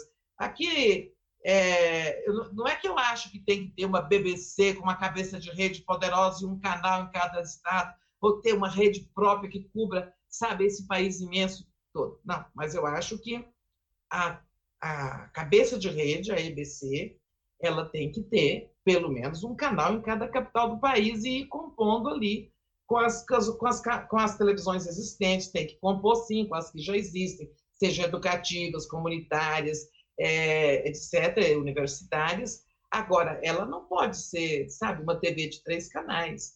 Porque aí vem a história, não tem audiência, não tem cobertura, ninguém vê, ninguém conhece, não sei o quê. E tal. Bom, é, gente, é claro que eu teria muita coisa para falar, mas sobre coisas que precisamos corrigir, é, porque eu tenho muita esperança de que eles não vão privatizar, eles vão só que eles estão querendo só ganhar, vender ativos aí, terrenos. Agora com essa repercussão negativa aí do dez dessa novela Dez Mandamentos, é, a gente está vendo que o Bolsonaro quer fazer uso do canal enquanto ele for presidente, sabe? Eu acho que eles querem vender, quartejar a EBC para vender ativos, mas que até não querem muito. Até porque a legislação não permite muito isso. Não tem, permite não, não permite que sejam jogados, que sejam levados a leilões, a leilão, os canais da EBC. Mas, assim, é, encerro por aqui dizendo que tenho muita esperança de que isso não aconteça, e que alguns desses problemas que eu estava apontando, nós possamos juntos corrigir numa nova etapa de luta que virá, que será a restauração do sistema público de comunicação. Obrigada, doutor. Obrigado, Tereza. É importantíssima a esperança sua e do Murilo, mas do outro lado, né? A gente aqui da Frente em Defesa da Comunicação Pública, com apoio aqui do, do Emerge, outras entidades é, de comunicação acadêmicas, a gente não pode contar né, com isso. O que as não, declarações do governo têm sido no sentido, inclusive, é, é, pior do que a venda dos ativos, né? E o desmonte da estrutura com os trabalhadores e tal, é a venda das frequências, a alienação das frequências. Porque isso significa que, é que proibido, conforme eu já te mandei um. Sim, sim. Mas aí, eles não aí poderão gente, fazer isso. Aí a gente tem que ver o, o nosso judiciário, né? Que nem sempre é, cumpre a lei, infelizmente. Mas assim, se o governo relicitar essas frequências, aí não é uma coisa que se corrige com uma, própria, uma próxima gestão ou daqui a uma ou duas gestões, né? Porque vão ser coisas de 10, 15 anos. Então, esse é é um risco bastante sério. Não, é... temos que estar em combate o tempo todo. Não é? A esperança e exatamente, existe, é? E exatamente para sensibilizar, né? Acho que pode puxar o professor Murilo também aqui para a tela, para sensibilizar a classe política de que isso não pode acontecer. De que é isso, né? Em resumo, a gente teve duas falas muito importantes para lembrar a gente de que a EBC é o cumprimento do mandamento constitucional no 223 de que ela vende uma história, né? Então é isso, essa fala de TV do Lula é o negócio mais absurdo do universo, e de que é uma realidade no mundo inteiro. Então é, não faz total sentido. E aí acrescento mais um ponto do argumento, que é o debate do prejuízo, né? Como disse a Tereza, foi criada uma fonte própria, que é a contribuição para o fomento da radiodifusão pública, que exatamente por não ter sido usada pelos governos anteriores, inclusive pelo governo Bolsonaro, ela tem um volume de recursos gigante. Então, se o governo Bolsonaro de fato tivesse preocupado com o prejuízo, que não existe, porque a EBC é uma estatal dependente, né? ela não foi feita para dar lucro e não é feita para dar lucro é, em nenhum lugar do mundo, a não ser arranjos muito específicos que a gente pode pensar, mas como já foi dito pelo Murilo e pela Tereza, ela tem que ser financiada pelo Estado. Né? Mas até se o governo não quisesse gastar dinheiro com ela, porque está numa crise fiscal, excepcionalmente o governo poderia zerar o que tem em caixa da contribuição para o fomento à radiodifusão pública, né? E aí deixar de colocar recursos do orçamento ordinário. Mas não faz isso porque a questão não é o recurso, né? É uma posição política pautada por empresas. Então, passando agora para as perguntas, a gente recebe que ótimo, a gente está recebendo muitas perguntas. Eu vou tentar dar uma resumida nelas, né?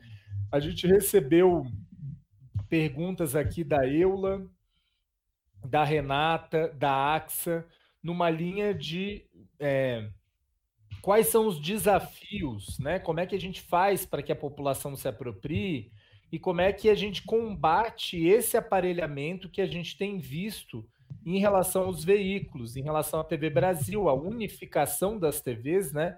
Que a gente argumentou lá atrás e segue argumentando que é inconstitucional. É, o uso de, das rádios da Agência Brasil, da Rádio Agência Nacional e de tantos outros, e o Richard Santos pontua aqui especificamente que será que a falta de pluralidade étnico-racial da TV não é um impeditivo maior ao seu reconhecimento na sociedade, né? Na linha do que na linha do, da, da diversidade que você colocou, Tereza. E aí termina, concluo esse bloco com mais duas perguntas. É, a Isabela Vieira pergunta aqui sobre a questão da, da publicidade, dando como exemplo a TV Cultura, que tem justificado isso para exibir o Manhattan Connection, né? Então, o que, que vocês acham disso ou não? É, e a Clarice Basso pergunta aqui também é, como é que. Ou seja, se já foi uma batalha é, a gente conseguir a, a criação do EBC, é, a, a, aprovação de uma emenda constitucional ou uma alteração legislativa mais estrutural, se haveria força política naquele momento, eu acho que a gente podia avaliar também agora, né? E aí a gente está recebendo mais perguntas e aí a gente faz um segundo bloco. Acho que agora umas respostas de cinco minutos. Eu sei que é difícil, são perguntas muito importantes, mas se vocês conseguirem é, resumir em cinco minutos, eu agradeço. Professor Murilo.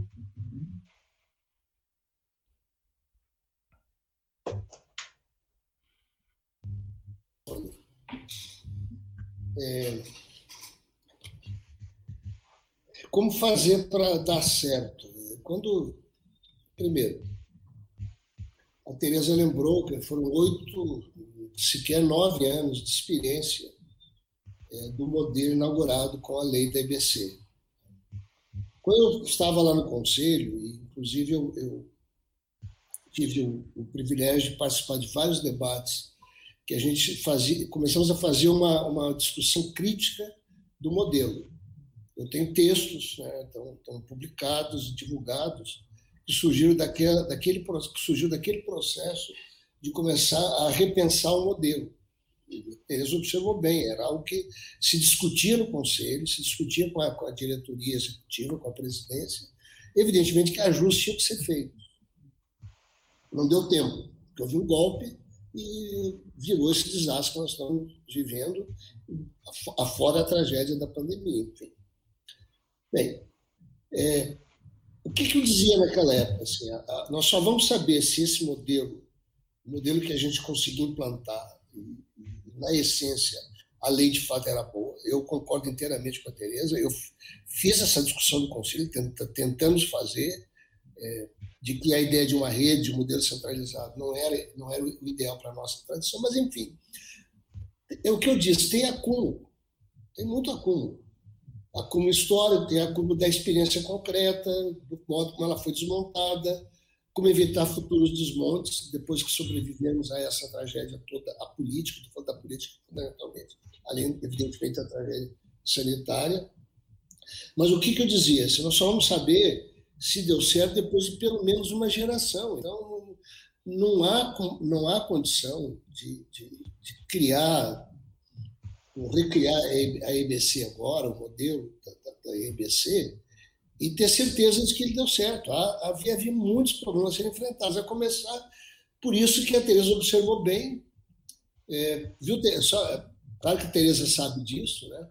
É, na UNB, por conta da nossa tradição de discussão de política pública em si, a questão da TV pública sentada, fazer um público sempre presente, mas de fato, na maior, na maior parte dos programas de graduação em comunicação, é, na graduação principalmente, essa, ficava essa, não, não havia uma, uma conscientização, não havia um desejo de aprofundar o debate sobre a questão da nossa tradição de radiodifusão hegemonicamente privada, privada e comercial.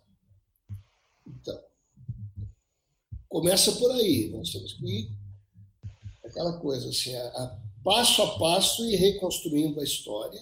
Tá? Aproveitar esse desastre de agora para juntar forças e voltar a fazer o que nós estamos fazendo hoje. É sensacional. Estamos rediscutindo, estamos repensando Estamos vendo como é que isso pode ser, como é que a EBC pode ser reconstruída. Tá? Enfim. Então, dá certo. Só o tempo, é, é, precisava de tempo, nós não tivemos esse tempo. Por exemplo, na pergunta de, da diversidade. Eu testemunhei um conselho. É, eu não vou. Eu, um conselho que era é, majoritariamente masculino e branco. Numa transição para um conselho, um conselho curador. Um conselho curador que, aos poucos, ele próprio, nas, nas sucessivas é, é, mudanças de conselheiros, ele foi se diversificando com uma pluralidade maior, étnico, racial e de gênero. Isso dentro do conselho, que era uma política da própria empresa, com certeza absoluta. E a programação já apresentava é, é, é, é experiências muito importantes de diversidade. Para mim, o programa mais o programa de ficção, a, a série mais legal que, que foi feita na BBC, aliás, foram duas, na, na IBC foram duas, na TV Brasil foram duas. Uma chamava Diamante Futebol Clube. Meninas do interior de Minas, desafiando a cultura machista da sua cidade, fazendo um time juvenil de futebol feminino para disputar, inclusive, com os meninos. E, era, e eram meninas negras, na sua maioria. E era um programa construído claramente para apresentar uma proposta de diversidade em todos os sentidos. Interior do Brasil, interior de Minas, futebol, a cultura machista é, é, é masculina do futebol, a questão de, de, de gênero, a questão de raça, estava tudo lá. Outro programa que eu não vou lembrar o nome, era uma, uma jovem é, negra do subúrbio do Rio de Janeiro, evangélica, numa, numa, numa discussão muito bonita da questão do, do, autoritarismo evangélico na família dela, como ela tentava se libertar daquilo. Vai trabalhar na Zona Sul do Rio de Janeiro e é descoberta como modelo. Muito interessante. Então, é, é que a gente tem que parar, olha, esse é o momento de parar e olhar o que foi feito. Foi feito muita coisa boa do ponto de vista de conteúdo de programação. Muita coisa boa. Que começava a ser feito. Tinha vários problemas, com certeza, a questão da rede, enfim, mas tinha vários problemas. A gente não pode agora. Deixa eu só esclarecer a questão do otimismo, que te ouvi uma pergunta sobre isso.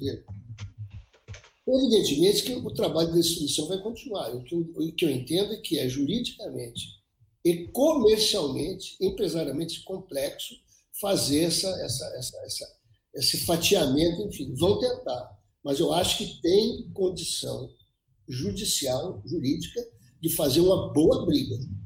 Dá para fazer uma boa briga, no mínimo para postergar. No mínimo para postergar.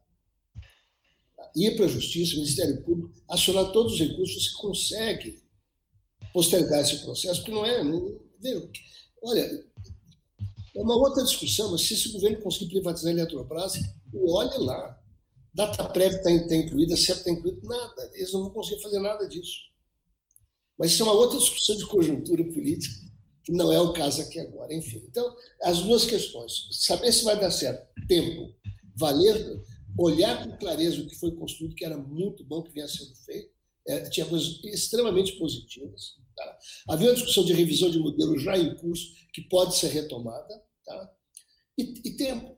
Não, não, vai acontecer da noite para o dia, por quê? Porque nós somos criados numa cultura que só o privado comercial funcionava, fora o fato da qualidade da programação da Globo. Vamos, vamos, vamos, vamos esquecer o jornalismo da Globo. Veja, isso, é, tem N variáveis para saber que precisa de tempo. Era o que eu dizia, era no mínimo uma geração. E a diversidade estava em curso. Ela estava em curso. Obrigado, Murilo. Tereza, agora suas questões. E aí, lembrando, pessoal, que as perguntas podem ser feitas pelo chat, né? E também lembrando para quem entrou depois que esse é um curso promovido pelo Emerge é, da Universidade Federal Fluminense e pela Frente em Defesa da EBC e que as inscrições feitas pela plataforma Deutsche terão direito a certificado. Tereza, seus cinco minutos. Eu sei que é muito difícil tantos debates em cinco minutos, mas para a gente poder aproveitar. Eu perguntando alguma coisa ali no chat, mas você já resumiu tudo aquilo, né? Todas as perguntas do chat você já condensou aí. É, sim, gente, é, como, dar, como fazer para dar certo? É, primeiro, eu acho que tem que ter o um modelo certo. Acho que assim, essas coisas que eu comecei a falar, o que precisa ser corrigido, é, no futuro, isso tudo tem que ser corrigido. Não dá para fazer televisão com três canais, né? É, e nem com sabotagem, não sabe? Sabotagem começa, por exemplo, no próprio governo, no nosso caso, o próprio governo que dava sustentação à EBC, que patrocinou a, lei, sua lei de criação, e teve compromisso com seu financiamento, mas sabotava no seguinte: eu lembro que um dia a, era posse da Dilma, é, e ela tinha dado entrevista para todas as televisões, acho que o Jonas lembra desse episódio. E tivemos que travar uma briga, não, mas ela não vai, ela tem que falar para a TV pública, né? É, coisas assim. É, é a mídia comercial sabota o tempo todo, porque só, é, não pode ter um espirro que é notícia negativa. É, agora, o que é de bom, você vê coisas assim, ó. É, sabe esse documentário tão louvado? é o Brasil de 21 anos, isso foi uma inicialmente uma produção nossa da TV Brasil, no meu tempo, é, com o Camilo, né, que é o, o, o, produtor, de uma série, e exibimos, e eu fiquei rouca de pedir publicidade na mídia, que alguém falasse sobre aquilo, com o compromisso de que ele depois ia virar filme só condensado em documentário. É hoje uma produção louvada. Ninguém nunca disse isso nasceu na TV Brasil. É, essas novelas, essas ficções aí que o Murilo se referiu, elas são muito louvadas, né? e, mas ninguém se recorda que foi na TV Brasil. Neste momento, gente, eu vejo, eu sei que a população, sobretudo a população mais pobre, está vendo muito a programação infantil. Nós temos que encontrar uma forma de fazer com que a programação infantil seja uma forma de fidelizar eleitores das camadas populares. Né? Eles não veem o resto, não, menos hoje. É, então, acho que tem muitas coisas que, se corrigidas, o sinal da TV pública precisa chegar a todos os brasileiros. Né?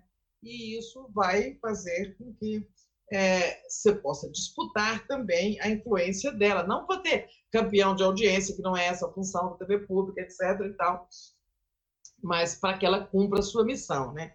É, que mais? Agora, nesse momento é resistir e fazer da própria campanha de defesa da EBC, né? É, essa militância guerrida que toda a frente tem, é, e tantos outros que cada um seu pedaço fazem possível, né? É, nós precisamos de aproveitar isso para dar mais, sabe, ressonância à questão da, da radiodifusão pública, sua importância para a democracia, a restauração da EBC, a, é, a preservação da sua existência, para evitar a privatização dos montes, essa coisa toda. É, eu acho que manter essa vela aí acesa até que essa, esse inverno escuro passe né, e a gente possa recomeçar. Obrigado, Tereza. É, a gente está ficando, a gente está chegando aqui no, no, mais do que 11h30, né? Tivemos algumas perguntas que acho que a gente pode direcionar para os palestrantes e a gente vai ter outras aulas. É, a Kemi, se você puder aqui voltar também para passar o restante da programação do curso, mas eu queria destacar né, que esse curso faz parte, como foi dito pela Tereza e pelo professor Murilo, de uma movimentação que se faz em defesa da comunicação pública. Então, quem quiser acompanhar essas discussões, se engajar na defesa da EBC, que como já ficou claro aqui, né, ninguém faz uma defesa acrítica. Não, nós entendemos que tem muita coisa para ser corrigida, mas como eu tenho dito ultimamente, não é porque você questiona a condução do Ministério da Saúde na pandemia que você vai defender o fim do Ministério da Saúde. Né? Não faz menor sentido, porque o governo federal tem que ter o Ministério da Saúde, assim como um país tem que ter comunicação pública.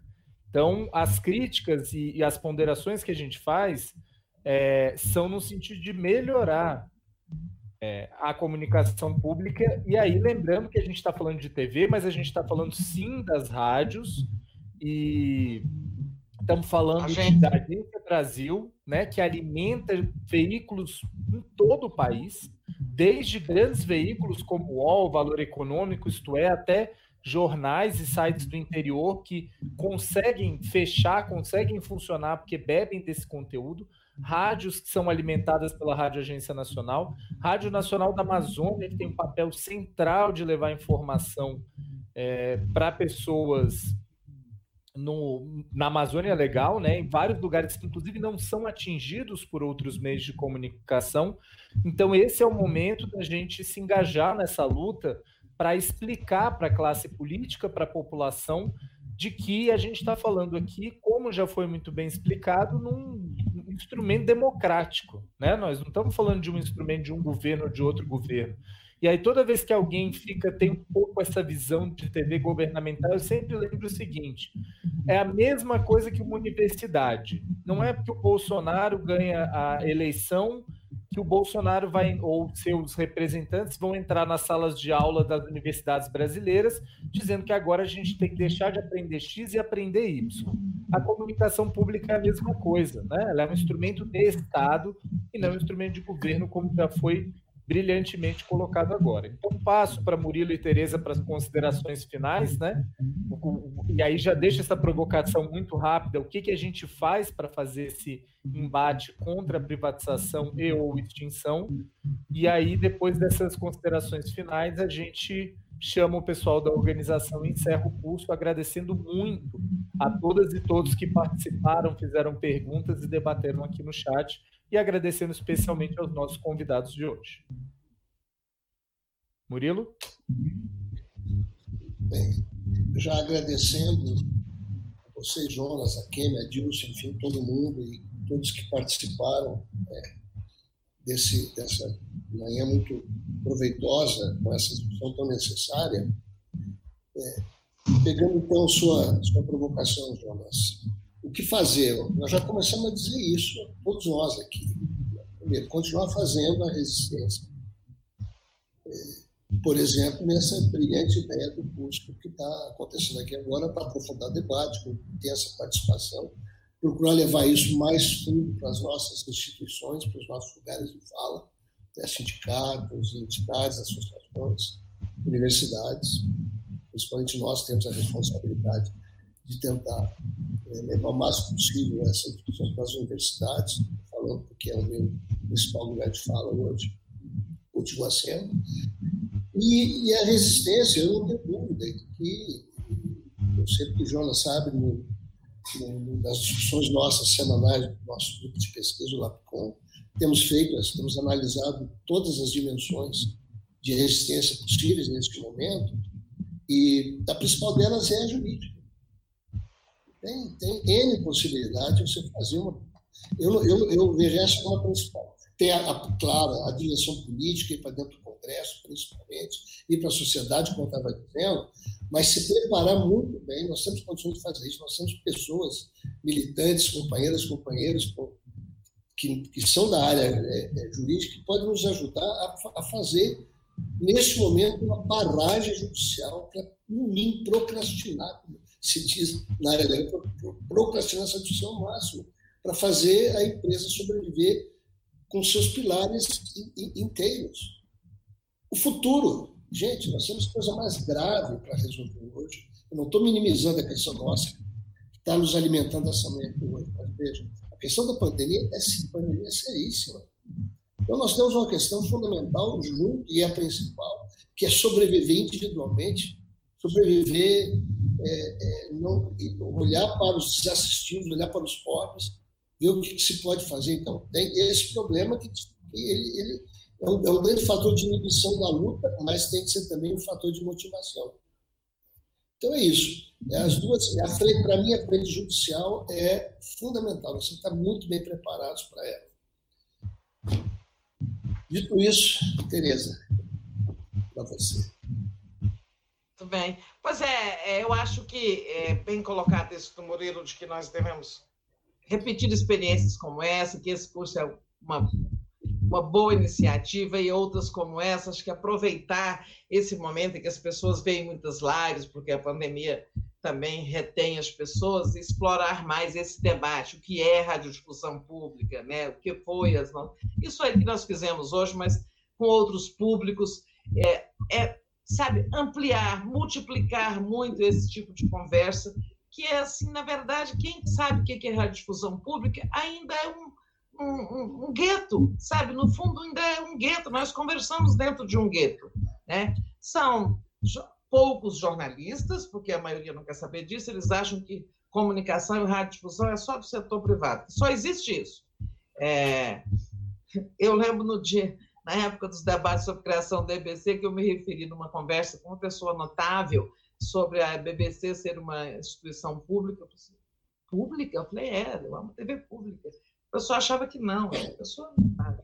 É, então há uma desinformação imensa e nós precisamos continuar assim, né, fazendo, jogando pedra no lago para que essas ondas se multipliquem, a gente saia desta bolha onde quem discute radiodifusão pública são poucos jornalistas, ativistas culturais, é, militantes pela democratização das comunicações, acadêmicos, pesquisadores é, e um público muito restrito interessado no tema. Acho que a gente tem que romper essa bolha, sabe?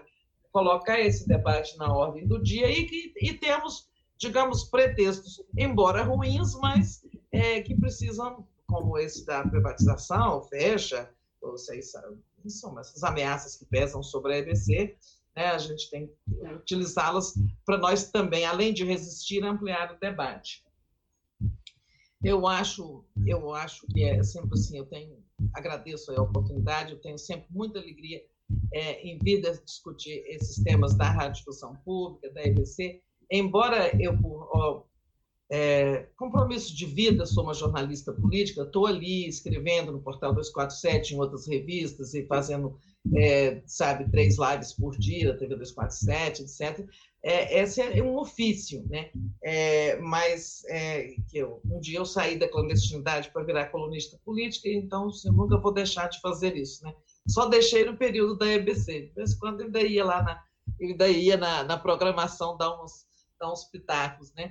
Mas eu venho sempre com muita alegria, de forma que contem sempre comigo para tudo que for preciso. Tem muitas perguntas, e eu acho que o, Jonas começou a dar uma solução. Encaminha para a gente, para mim, para o Murilo, acho que o Murilo concorda com isso. Nós respondemos e devolvemos para no próximo é, aula, na próxima aula, elas podem ser resumidas né, para as pessoas que ficaram sem resposta. No mais, obrigada. Eu sempre tenho muita alegria de discutir esse assunto, encontrar todos vocês. É o que eu considero uma espécie de família, minha família da Rede Difusão Obrigado, Murilo. Obrigado, Tereza. É, a gente chama agora a Kemini Tahara, da organização do curso, e já faço um convite para quem nos assistiu hoje, quem entrou depois, assistir desde o início, porque foi uma aula muito interessante, e para que vocês ajudem a divulgar né, o curso e a aula de hoje nas suas redes. Né?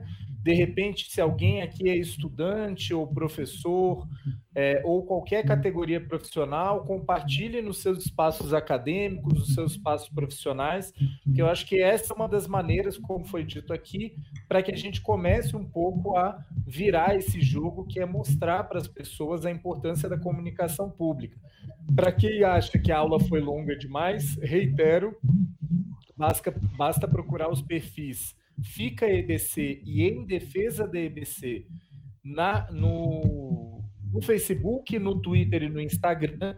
E lá tem uma série de materiais mais sintéticos, inclusive é, segmentados por diferentes tipos de temas, e eles são um ótimo começo para a gente começar a repassar para as nossas redes de contato a Kemi e a Dilson, eu agradeço aqui. É, espero que a mediação tenha cumprido o papel e vamos para o restante do curso.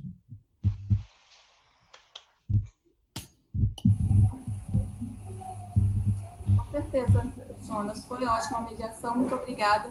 Jonas, além de ser funcionário do EBC também, né, do sindicato, ele é um dos pesquisadores, principais pesquisadores do Brasil atualmente aí nessa área de comunicação pública. Né.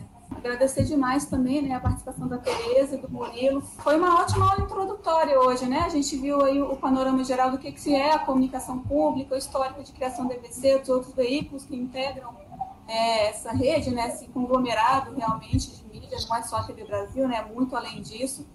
E, enfim, agradeço demais a participação de vocês. A gente já tem aqui para as próximas aulas.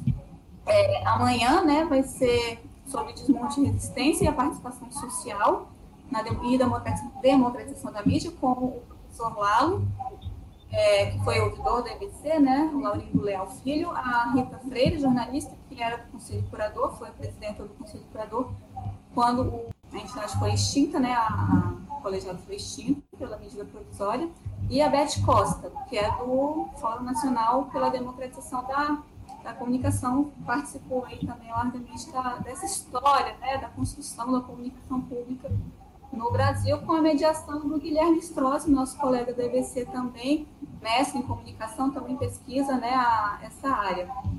É, no dia 8, né, que vai ser a aula sobre as visões internacionais, políticas de comunicação pública em outros países, a mediação vai ser da, é, da Mariana Martins, que também é funcionária da EBC e pesquisadora também do, do LACON, da UNB, e a gente já conseguiu confirmar aqui os nomes participantes. Vai ser a professora Elza Costa, que é da Universidade do Minho, de Portugal, então temos nossa participação internacional. E também o professor Edgar Rebouças, da Universidade Federal do Espírito Santo. Serão os palestrantes na quinta-feira. E no nosso último dia de aula, dia 9, é, vai ser no Brasil Redes de Comunicação Pública e a EBC, com a participação da Cláudia Lemos, da Associação Brasileira de Comunicação Pública, ela também é da Câmara dos Deputados, é, e a Ivonete da Silva Lopes, que é pesquisa também as universidades, universitárias, né, professora da Universidade Federal de Viçosa, e a Mara Regia, nossa radialista, é, é, jornalista da EBC, do Viva Maria, de tantas vozes que leva a comunicação pública para a Amazônia, enfim foi a mediação também da Eliane Gonçalves, que também é funcionária da EBC e também pesquisadora do tema, também foi do Conselho Curador, como eu também fui, né, representante dos funcionários. Então é isso, gente, muito obrigada, foi, foi muito boa aula e a gente vai, durante a semana, continuar divulgando os links e as informações para as próximas aulas. Joia, Kemi, muito obrigado. Em nome do EMET, eu só gostaria de agradecer né, a participação, mobilização é, dos professores, profissionais, é, da militância toda em torno da, da, defesa da EPC e da comunicação é, pública no Brasil. Né? Eu coloquei, cheguei a colocar no chat aí, eu acho que essa mobilização ela sinaliza para a gente a possibilidade da gente construir uma mobilização mais ampla né, possível aí que reconstrua esse tecido social em relação à sociedade nos três níveis de, de governo aí municipais, estaduais, nacional, pela compreensão da comunicação pública né, no, no, Brasil em relação a um próprio estatuto, marco regulatório possível, mais amplo da comunicação pública, que não relacione apenas a, a compreensão do poder público em relação a esse processo, mas também da sociedade, dos profissionais, dos produtores de comunicação, e que se pense, por exemplo, a possibilidade aí de uma, de uma conferência nacional temática, né? uma ideia que, enfim, eu estou jogando para a gente ruminar aí, pensar ao longo desses quatro dias de curso, né? mas que é uma compreensão possível da gente colocar esse tema em relação a uma, a uma mobilização mais ampla e a compreensão que a sociedade mobilizada está é, demandando, compreendendo é, em relação não só especificamente à comunicação pública, mas de um modo geral a democratização da comunicação, né? E compreendendo que essa mobilização, esse tecido social, ele foi possível, né, para além dos ativistas e militantes e pesquisadores, professores na área de comunicação, justamente em relação à Conferência Nacional de Comunicação, que já vai para mais aí de 20 anos de, de existência, né? De, a gente teve a primeira e única conferência em 2009 e que recentemente o APCOM a partir das várias articulações, pessoas que colaboraram é, é, com o processo de construção da conferência nos vários níveis, né, fizeram um e-book né, bem interessante assim, sobre é, mobilização, participação, compreensão e a própria avaliação desse processo da Confecom. A Confecom como nunca antes na história desse país, ele, ela conseguiu é, mobilizar um lastro né, de, de pessoas, de grupos, organizações em torno de um debate mais amplo sobre a comunicação democrática como direito humano na nossa expectativa. Né? E a expectativa né, que a gente está colocando aqui, a construção dessa defesa da, da, comunicação pública, é uma oportunidade muito bacana aí para a gente compreender a retomada dessa é, construção desse tecido social. Então, fica a proposta aí para a gente né, pensar, formular e colocar para os outros dias de debate também para nossa é, mobilização mais ampla. Gente, muito obrigado, então, a todos e todos. Eu retomo a palavra para o Jonas, para ele fazer os agradecimentos finais e reforçar o convite aí para amanhã. É isso, pessoal. Agradecendo é, pelo, pela participação no curso hoje, agradecendo os nossos palestrantes e reiterando o convite para todas e todos amanhã, como já foi explicado.